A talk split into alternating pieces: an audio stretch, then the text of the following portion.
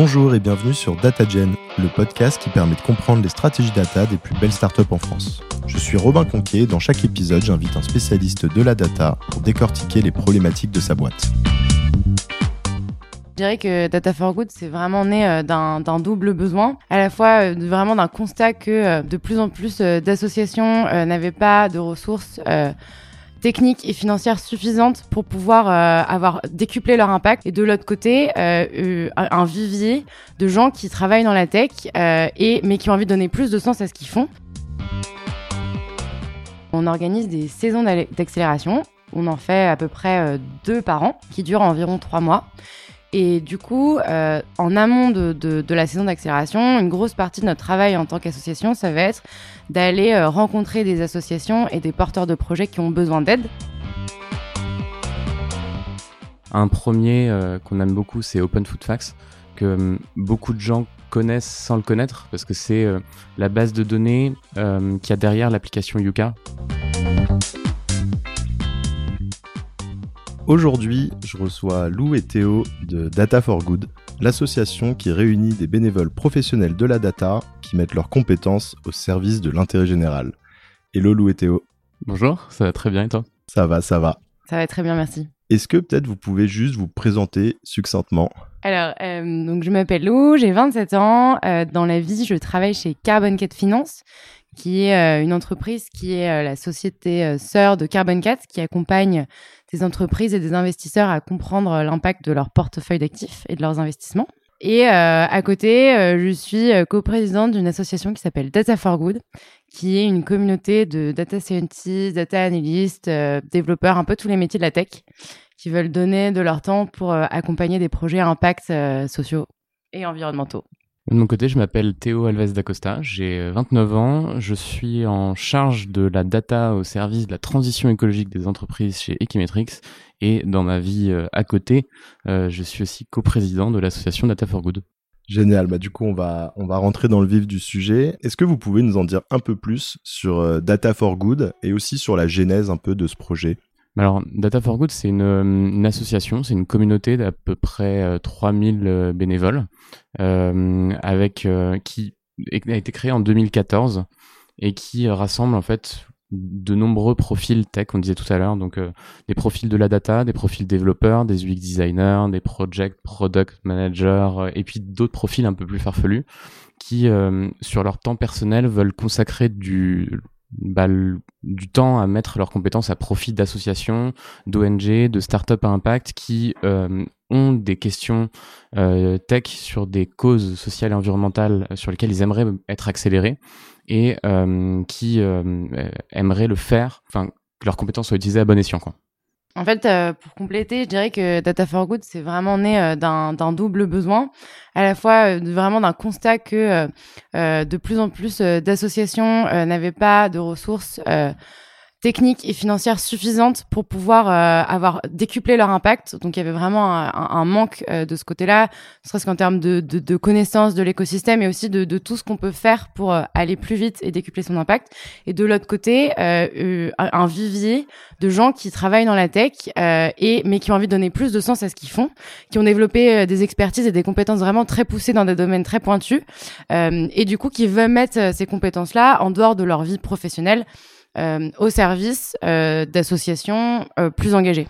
Et donc du coup, nous, ce qu'on fait concrètement, c'est qu'on met en relation ces deux ces deux communautés.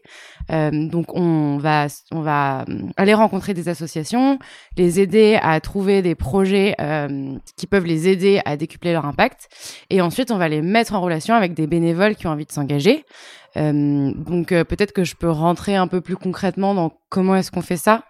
Oui, je, sais que justement, il y a une notion de, saison, que c'est, euh, il, y a, un peu, euh, voilà, des, sessions euh, lors desquelles vous mettez un peu en relation justement donc cette communauté avec des porteurs de projets. Effectivement, est-ce que tu peux nous expliquer comment ça se déroule?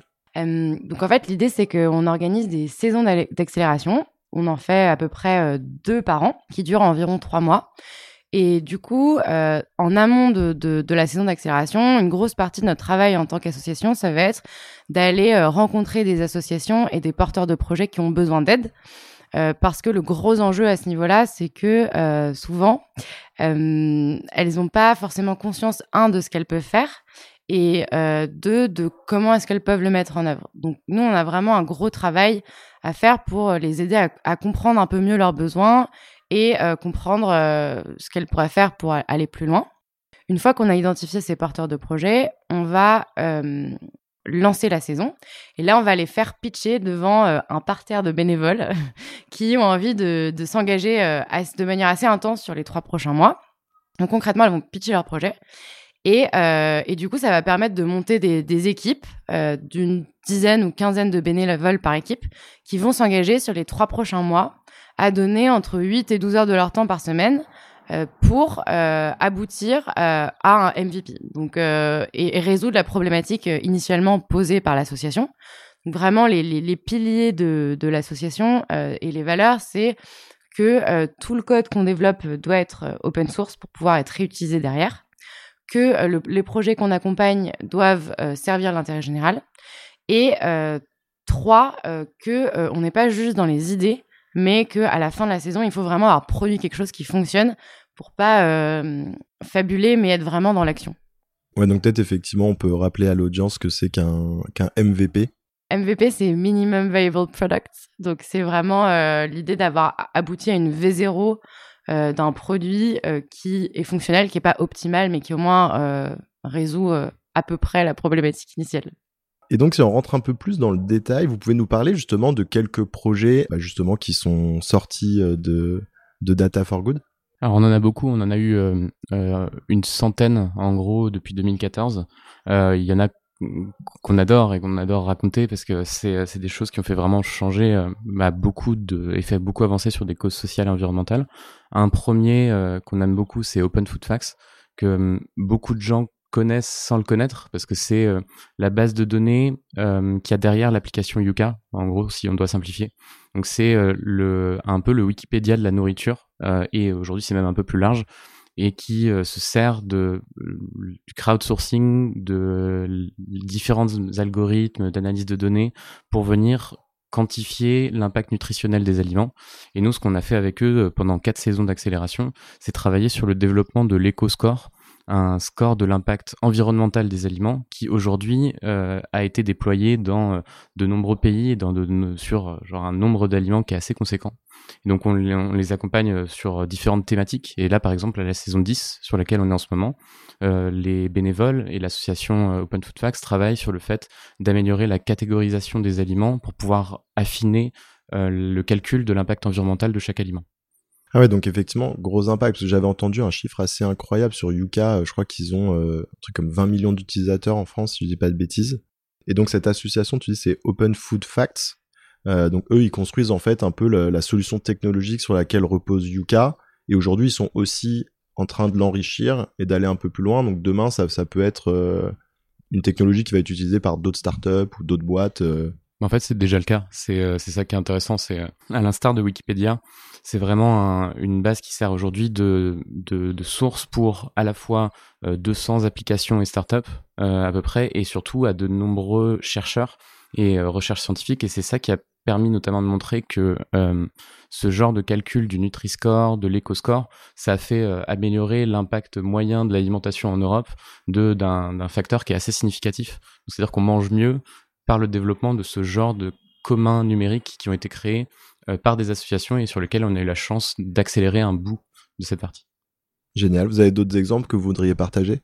Bah, peut-être un autre exemple qu'on aime bien partager aussi parce que ça montre un peu la diversité euh, des projets qu'on peut accompagner. Euh, donc c'est euh, un projet qui s'appelle Pioneer. Euh, donc en fait c'est donc là on vient de parler d'une super grosse association qui a des centaines de bénévoles à travers le monde.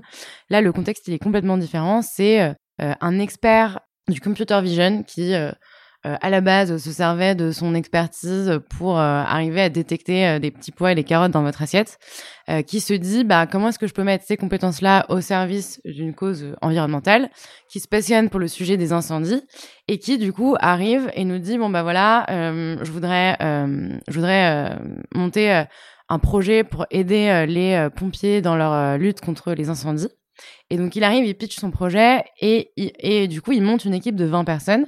Et donc là, euh, ils sont 20, il y a une association qui a été créée, ils sont en train de faire des phases de test dans toute la France avec euh, des pompiers. Et du, coup, ce que, ce que j'aime bien quand je raconte ce projet, c'est que euh, ça montre que euh, y a plein de manières différentes de s'engager et qu'on peut aussi, nous, en tant qu'association, accompagner plein de typologies de projets différents, que ce soit des associations qui sont déjà très engagées, qui ont, qui, qui, sont, qui ont des milliers de bénévoles dans la France. Donc, par exemple, je pense à Surfrider, avec qui on a fait des projets, avec Open Food Facts, etc. Et euh, avec, comme avec euh, juste des gens qui ont des idées et qui ont besoin juste d'aide au démarrage pour euh, créer une équipe et euh, trouver un peu l'énergie qui va leur permettre de démarrer et ensuite euh, avancer tout seul. Et là, d'ailleurs, on les réaccompagne pendant une nouvelle saison. Quelle est la typologie des gens que vous accompagnez? Tu viens de le dire, il y a des tout petits projets comme des grosses associations. Enfin, est-ce qu'il y a aussi des personnes qui arrivent toutes seules, je sais pas, des entrepreneurs, ou est-ce qu'en général c'est quand même des projets à but non lucratif comme des associations? Le côté donc lucratif, c'est un, un, sujet qui est intéressant parce que euh, faire de, de l'impact, euh, du vrai impact positif social et environnemental, ça veut pas forcément dire euh, faire des choses gratuites. Et nous, on n'est pas forcément contre euh, travailler par exemple avec des entrepreneurs. Euh, à condition que derrière on respecte les valeurs qu'énonçait Lou au début, donc euh, de l'open source pour que ça soit réutilisé par pas mal de monde, euh, que ça soit vraiment une cause d'intérêt général et que ça, ça, bah, ça crée vraiment quelque chose. Quoi. Et donc si jamais ça permet de faire des, des projets qui derrière, pour les rendre viables, vont chercher un modèle économique, on va pas forcément être contre, mais le format qu'on voit le plus souvent, c'est globalement quand même des associations, des bouts d'ONG, des euh, entrepreneurs qui effectivement ont une idée, qui savent peut-être pas forcément encore quel est le modèle derrière. Est-ce que c'est euh, une association qui vont créer? Est-ce que c'est une start-up de l'ESS euh, qui vont créer? On ne sait pas encore. Et on a aussi de temps en temps des administrations publiques, des ministères, des agences qui, pareil, ont aussi très peu de moyens et aussi énormément de choses à faire et aussi des vrais potentiels d'impact sur des questions d'intérêt général. Pour compléter, je pense que ce qui est intéressant dans les projets qu'on accompagne, c'est que enfin, la mission en elle-même, c'est pas que euh, d'accompagner euh, un projet à naître, c'est aussi tout ce que ça peut créer autour et notamment les écosystèmes que ça se fait que ça fait rencontrer. Donc typiquement, quand on va accompagner une association qui est vraiment très éloignée des métiers de la tech et qui vont être confrontés à ce monde, rencontrer des gens, ça peut leur permettre un, bah peut-être de recruter de se rendre compte qu'elles ont besoin de ces compétences. Il y a eu pas mal de recrutements en fait euh, qui ont eu lieu aussi euh, grâce à, des projets. Et euh, pareil dans dans l'administration publique, on a fait en fait on avait fait une saison intégralement tournée sur les enjeux environnementaux en partenariat avec le ministère de la transition écologique.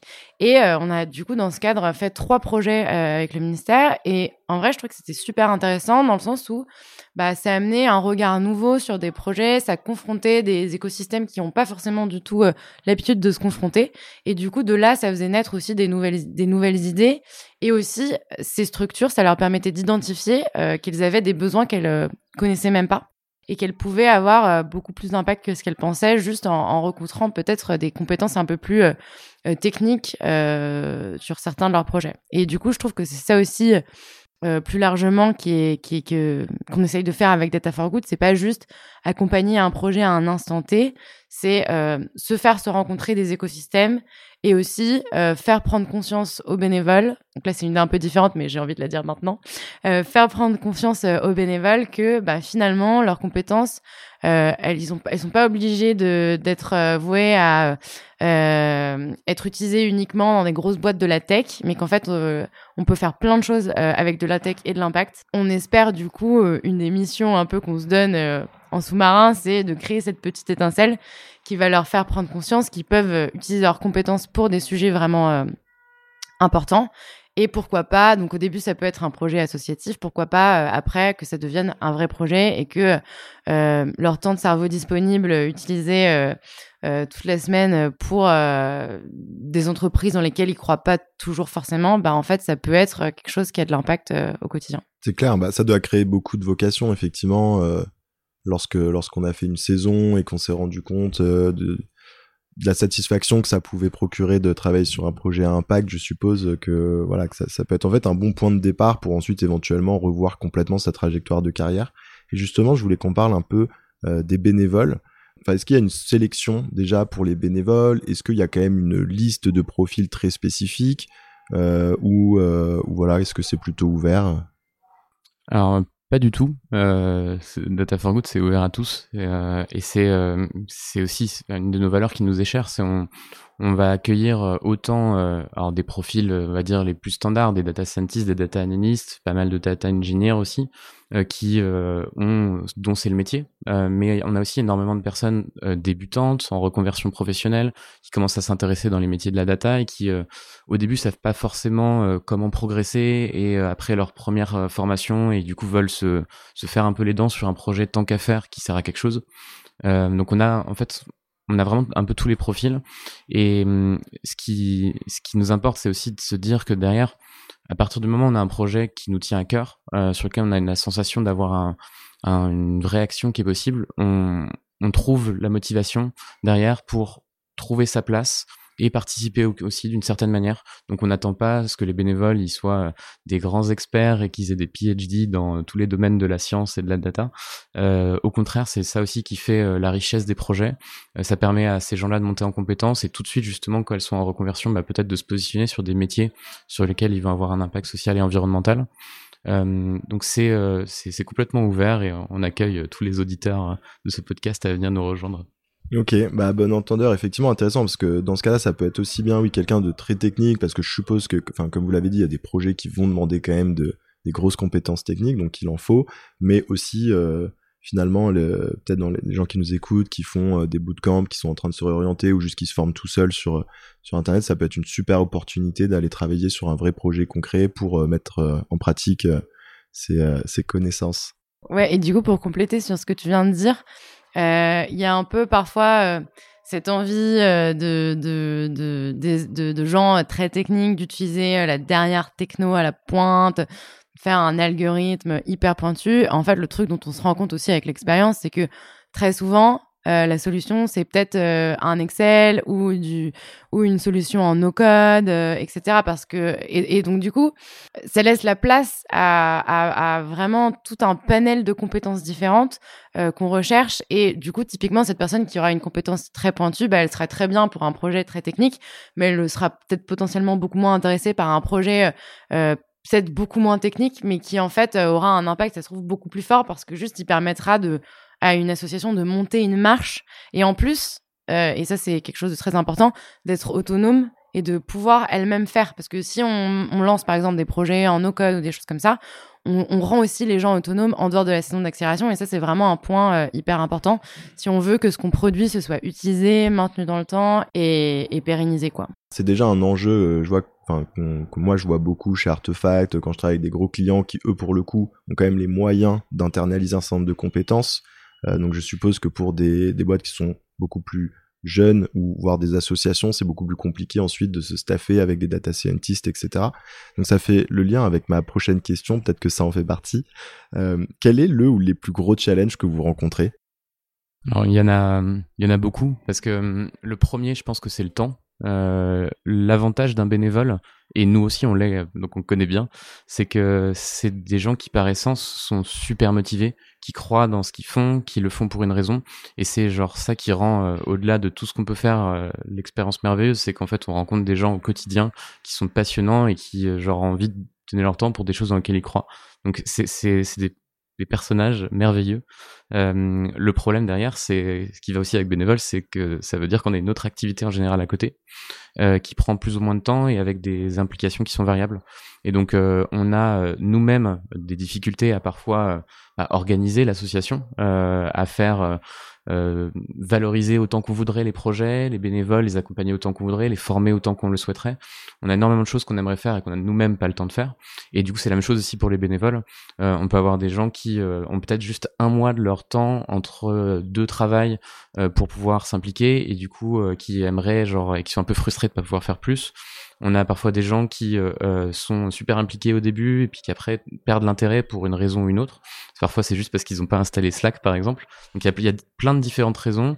Et du coup globalement euh, notre notre force et notre plaisir c'est le bénévolat, mais c'est aussi genre ce qui nous rend la chose assez difficile. Après il y a, y a pas, pas mal d'autres freins. on disait il faut aussi mine de rien que ces associations euh, soient aussi formées pour recevoir euh, ces projets-là, les pérenniser. Donc ça, c'est un sujet sur lequel on a travaillé pas mal et qu'on a amélioré au fur et à mesure du temps. Parce que c'est beau de faire des projets for good en quelque sorte, mais si jamais ils disparaissent à la fin de la saison et qu'en fait ils ont servi à rien, euh, c'est justement un peu dommage, et même presque parfois contre-productif si ça permet de aussi dédouaner en quelque sorte, euh, dire bah voilà j'ai fait j'ai fait ma part, j'ai fait un petit projet, mais en fait il a pas servi à grand chose. Donc euh, on a des vrais enjeux aussi de pérenniser ces projets-là, former les associations, former les bénévoles et faire en sorte que ces écosystèmes-là, ils se reproduisent un peu entre eux et ils deviennent euh, euh, autonomes sans justement notre implication qui elle-même est limitée parce qu'on n'a pas forcément le temps. Peut-être pour compléter sur un, un autre challenge qu'on a un peu abordé au début, mais c'est vraiment en amont la phase de sélection des projets, parce que, bah, comme je disais, on, enfin on pense que euh, les associations qui potentiellement ont le plus besoin de nous sont celles qui sont aussi le plus euh, éloignées de ces sujets-là. Et donc du coup, bah, la, la première, euh, le, premier point, c'est de se faire connaître d'elles. donc ça, ça veut dire qu'il y a vraiment tout un travail de démarchage, d'aller à la rencontre de gens, etc. Et ensuite, le deuxième point, c'est arriver à identifier là où leur besoin va être le plus fort et faire tout ce travail de découpage de projets avec eux. Et donc ça, c'est vraiment quelque chose de, pas évident. Et après, tout au long euh, de la saison, bah, en fait, on se rend compte aussi que les personnes qui vont porter le projet au sein de l'association, elles parlent vraiment pas le même langage que les experts techniques, quoi. Et on a besoin, du coup, beaucoup plus de les accompagner celles-là parce que euh, il faut en fait un, traducteur entre toute l'équipe technique et le porteur de projet. Donc, on essaye euh, de, de, plus en plus de résoudre ce problème en, en, matchant un co-porteur de produit qui accepte de faire un peu de la gestion de projet et, d'aider le porteur de projet associatif à, euh, à, à, mieux du coup porter son projet et cadrer son besoin tout au long de. C'est un peu ce que ce métier qui émerge de plus en plus, qui est le product owner ou product manager data. C'est ça, c'est ça, exactement. Mais donc ça, ça a vraiment été un, un, défi euh, et, euh, et, Parce que vous avez eu des, vous avez eu, enfin, pas des ratés, parce que de toute façon, ça fait partie de l'innovation, mais des cas de figure où vous vous êtes rendu compte un peu à la fin qu'en fait, le besoin avait pas été finalement peut-être suffisamment bien compris et que euh, parfois sur certains projets du coup le, la solution répond pas aux besoins, ce qui est assez classique. En fait, je pense qu'on a eu euh, tous les écueils des projets data euh, qu'on pourrait imaginer. On a eu des projets qui ont pas ratés, on en a eu plein, effectivement pas forcément raté au sens euh, c'était toujours des expériences qui étaient incroyables et effectivement les gens ont progressé. Ça a fait évoluer les gens aussi dans leur euh, trajectoire d'engagement également. Mais on a eu euh, des projets qui n'ont pas été industrialisés pour des questions technologiques pour des questions d'adoption pour des questions de besoins pour des on a tout eu au final. Et c'est exactement la même qu'on soit dans le monde associatif ou qu'on soit dans le monde de l'entreprise en fait on retrouve les mêmes questions et donc euh, le besoin pas cadré, ça c'est sûr qu'on a eu des, des questions là et c'est ça on essaye de répondre de plus en plus, notamment en allant euh, euh mettre de, aussi des, de, la de la méthodologie UX, de la user research, euh, d'avoir euh, des profils qui sont pas que data, donc qui nous permettent aussi d'apporter cette expertise-là, et d'avoir de plus en plus de contacts aussi dans l'écosystème, qui vont après nous permettre de comprendre comment un projet pourrait être vraiment déployé, donc par exemple, on a de plus en plus de relations avec les différentes administrations publiques, avec des, contacts dans les différents ministères qui euh, sont en général sur beaucoup de questions d'intérêt général. On a des personnes, typiquement, on citait tout à l'heure Payronir, qui vont pouvoir nous mettre en relation avec des pompiers ou avec l'Office national des forêts ou avec l'Office national de la biodiversité, qui sont en fait les personnes qui pourraient permettre de passer à l'échelle certains projets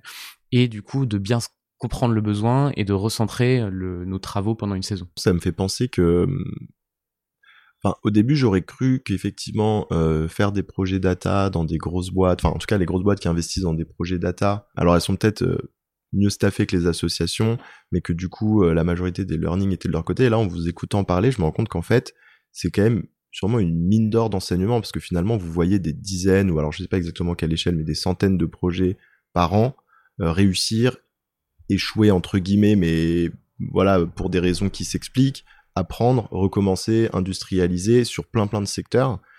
En fait, il y, a, une énorme source de, connaissances à repartager à la communauté à partir de là, non? Euh, bah, complètement. C'est c'est pour ça par exemple que là on donc on a fait la, on est en train en plein dans la dixième saison euh, d'accélération et on s'était un peu dit euh, au moment de la faire que ce serait notre saison Colanta, le retour des héros, où on, on, invite des projets dans lesquels on croit, qu'on connaît bien, sur lesquels on sait qu'on va réussir à les accompagner avec le moins de possible de ratés. Donc si on l'a fait ça, c'est justement que sur ces neuf projets qu'on a en ce moment, euh, on, on, a essayé de tirer les enseignements des neuf saisons précédentes euh, pour euh, pouvoir faire en sorte que ces projets-là, ils soient après, ils aient un potentiel qui soit décuplé. Et c'est typiquement le genre de choses qu'on aimerait plus écrire, plus raconter, parce qu'on a vu effectivement de nombreux cas avec les les cas d'échec euh, qu'on va rencontrer spécifiquement dans l'associatif, qui sont absolument euh, importants pour justement euh, toutes les questions d'intérêt général, et des cas standards, on va dire, sur des échecs de projet data et des conditions de succès également aussi. Bah, pour compléter, Théo a dernièrement eu la géniale idée de lancer pour commencer dans cette voie à raconter ou en tout cas illustrer par l'exemple des tous les mois d'inviter en fait des porteurs de projets soit qu'on a accompagné soit qui juste portent des projets qui sont hyper intéressants et qui illustrent comment euh, mettre euh, la tech et la data au service de l'intérêt général. Donc, ils viennent juste parler de leur expérience, ce qu'ils ont appris, euh, comment les échecs qu'ils ont vécu aussi, pour vraiment essayer de partager le plus possible aussi cette expérience. Et je pense que, enfin, moi, je suis convaincue que de toute façon, ce qui nous fait passer à l'action, c'est vraiment l'exemple, c'est de voir des gens, c'est d'entendre des histoires. Et, et, du coup, c'est un peu ça qu'on essaye de, de, mettre en place pour aussi inciter euh, plein de gens à, passer à l'action parce que c'est vrai qu'on a beaucoup de gens dans la communauté euh, qui suivent de loin, etc., mais qui sont pas forcément lancés dans des projets. Et, je trouve que c'est un bon moyen aussi de mettre, euh, d'aider les gens à, passer à l'action. Comment les auditeurs qui souhaitent s'inscrire vous trouvent en, deux mots s'ils veulent passer à l'action maintenant? Alors, on a eu de la chance parce qu'en 2014, quand l'association a été créée, au final, data for good, c'était pas un mot-clé qui était tant recherché que ça. Alors aujourd'hui, on est euh, le, sur ce mot-clé for good, on est au final euh, genre super bien référencé. Genre quand on cherche partout euh, sur tous les réseaux, sur Google, ben, on, même s'il y a plein d'initiatives connexes qui ont été faites dans plein d'autres pays ou en France, en fait on tombe très facilement dessus. Donc dataforgood.fr et on peut cliquer rejoindre l'association, rejoindre la communauté. Et après on arrive sur notre Slack qui est un peu le cœur du réacteur, sur lequel il y a 3000 personnes et qui échangent sur les projets, mais aussi sur bah, d'autres questions, genre parfois juste euh, se partager des articles, débattre sur un sujet, euh, créer des équipes euh, typiquement qui vont pas être des équipes qui vont travailler pendant une saison, mais juste trois quatre personnes qui se disent bah tiens j'aimerais bien traiter ce, ce, sujet, est-ce que quelqu'un est intéressé de le faire avec moi? Et puis pas mal d'autres choses, des offres d'emploi à impact dans des associations, dans des administrations, donc on a pas mal de choses. Euh, peut-être pour donner un exemple typiquement de ce genre de projet, euh, il y a euh, il y a un mois, il y a un bon, un collectif dont je fais partie qui a lancé une appel, un appel à projet sur la communauté pour construire un calculateur, un comparateur des programmes environnementaux. Euh, des candidats à l'élection législative. Donc c'était en partenariat avec l'affaire du siècle et avec un collectif d'experts climatiques qui s'appelle Éclairci.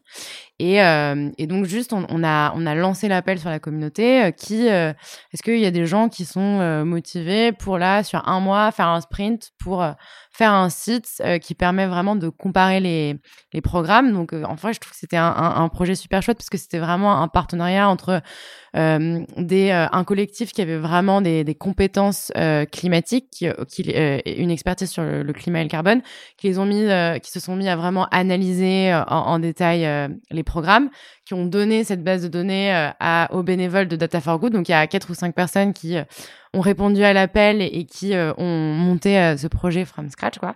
Donc ils ont récupéré la base de données, ils ont construit le site et, tout ça ça a été porté par euh, le collectif l'affaire du siècle qui lui est plus un consortium d'associations qui est dans le plaidoyer et qui va faire enfin qui va porter des, la voix des citoyens pour faire entendre les enjeux climatiques. Donc c'est notamment eux qui ont assigné l'État euh, euh, pour euh, inaction climatique en justice. Et, et, du coup, voilà, comme ça, sorti de nulle part, en un mois, il y a un site qui s'est créé et il y a un projet qui est né juste parce que bah, un collectif de trois associations ont eu une idée et se sont mis en mouvement ensemble. Et donc, enfin, pour avoir fait partie de ce projet, j'ai trouvé ça vraiment génial de vivre de l'intérieur et de voir à quel point euh, on peut mobiliser des gens sur des projets euh, hyper porteur, hyper important, hyper facilement. Et, euh, et, et, du coup, euh, enfin, la beauté du collectif, quoi. Excellent. Bah écoutez, on arrive sur les dernières questions. Est-ce que vous avez une ressource, une recommandation de ressources pour nos auditeurs? Alors, je vais être très chauvin et je vais recommander des ressources euh, de l'association ou des copains de l'association. Euh, le premier, euh, première chose que je recommanderais, qui est un des projets qu'on a fait il y a quelques saisons, c'est on avait créé le serment d'Hippocrate du data scientist. Donc, à l'instar de ce que les médecins et le, le, le monde de la médecine a pour dire quel est un bon comportement face à la technologie et notre rapport à la technologie. Donc, on avait écrit en gros 25 commandements euh, qui sont du coup accessibles sur notre site et qui euh, permettent aussi de repositionner euh, notre responsabilité face aux enjeux sociaux et environnementaux et à nos compétences qu'on pourrait mettre à ce profil-là. Tu peux juste prendre un exemple de sermon pour qu'on qu'on situe? Euh, bah, c'est typiquement euh, genre se poser la question de pourquoi on fait les choses, euh, se poser la question de toujours interpréter ses résultats, de d'utiliser genre des algorithmes le plus frugaux possible.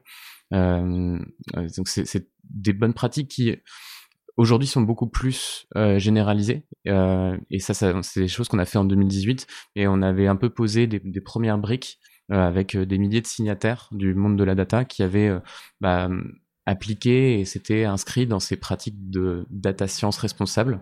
Et ça a permis d'ailleurs d'infuser sur d'autres euh, d'autres ressources. Donc on recommande aussi beaucoup euh, Labelia qui est un peu un peu c'est euh, une association qui s'est créée sur promouvoir la data science et l'IA responsable et de confiance.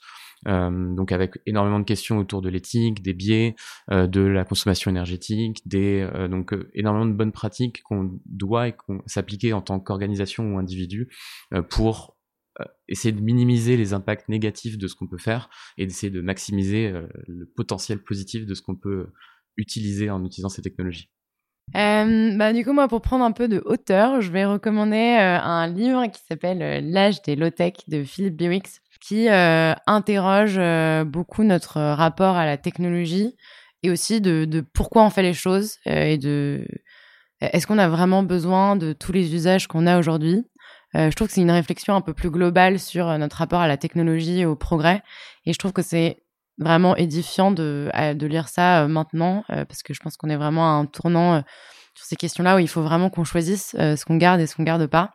Et du coup, ça, ça reboucle un peu avec le, le, serment, le premier serment qu'a mentionné Théo, qui est de dire, je pense que la première question qu'il faut qu'on se pose à chaque fois qu'on fait un projet, c'est est-ce qu'il faut vraiment le faire? Et est-ce que est-ce que on, on n'est pas juste en train de remettre une pièce dans la machine, de d'amoindrir les effets de quelque chose qui en fait euh, a déjà trop d'impact à la base. Est-ce qu'on a besoin de tout ce qu'on fait Donc euh, je trouve que c'est un super guide pour se questionner un peu euh, et, remettre en question notre rapport à la technologie. Bah écoutez, on arrive sur la fin. Merci beaucoup Lou et Théo pour le partage. Et à bientôt. Merci beaucoup. Merci. Merci d'avoir écouté cet épisode. Si vous souhaitez m'aider à faire connaître le podcast, vous pouvez vous abonner, me laisser une note ou un avis sur la plateforme que vous utilisez, mais surtout, vous pouvez en parler à vos amis ou vos collègues qui s'intéressent à la data. Merci et à bientôt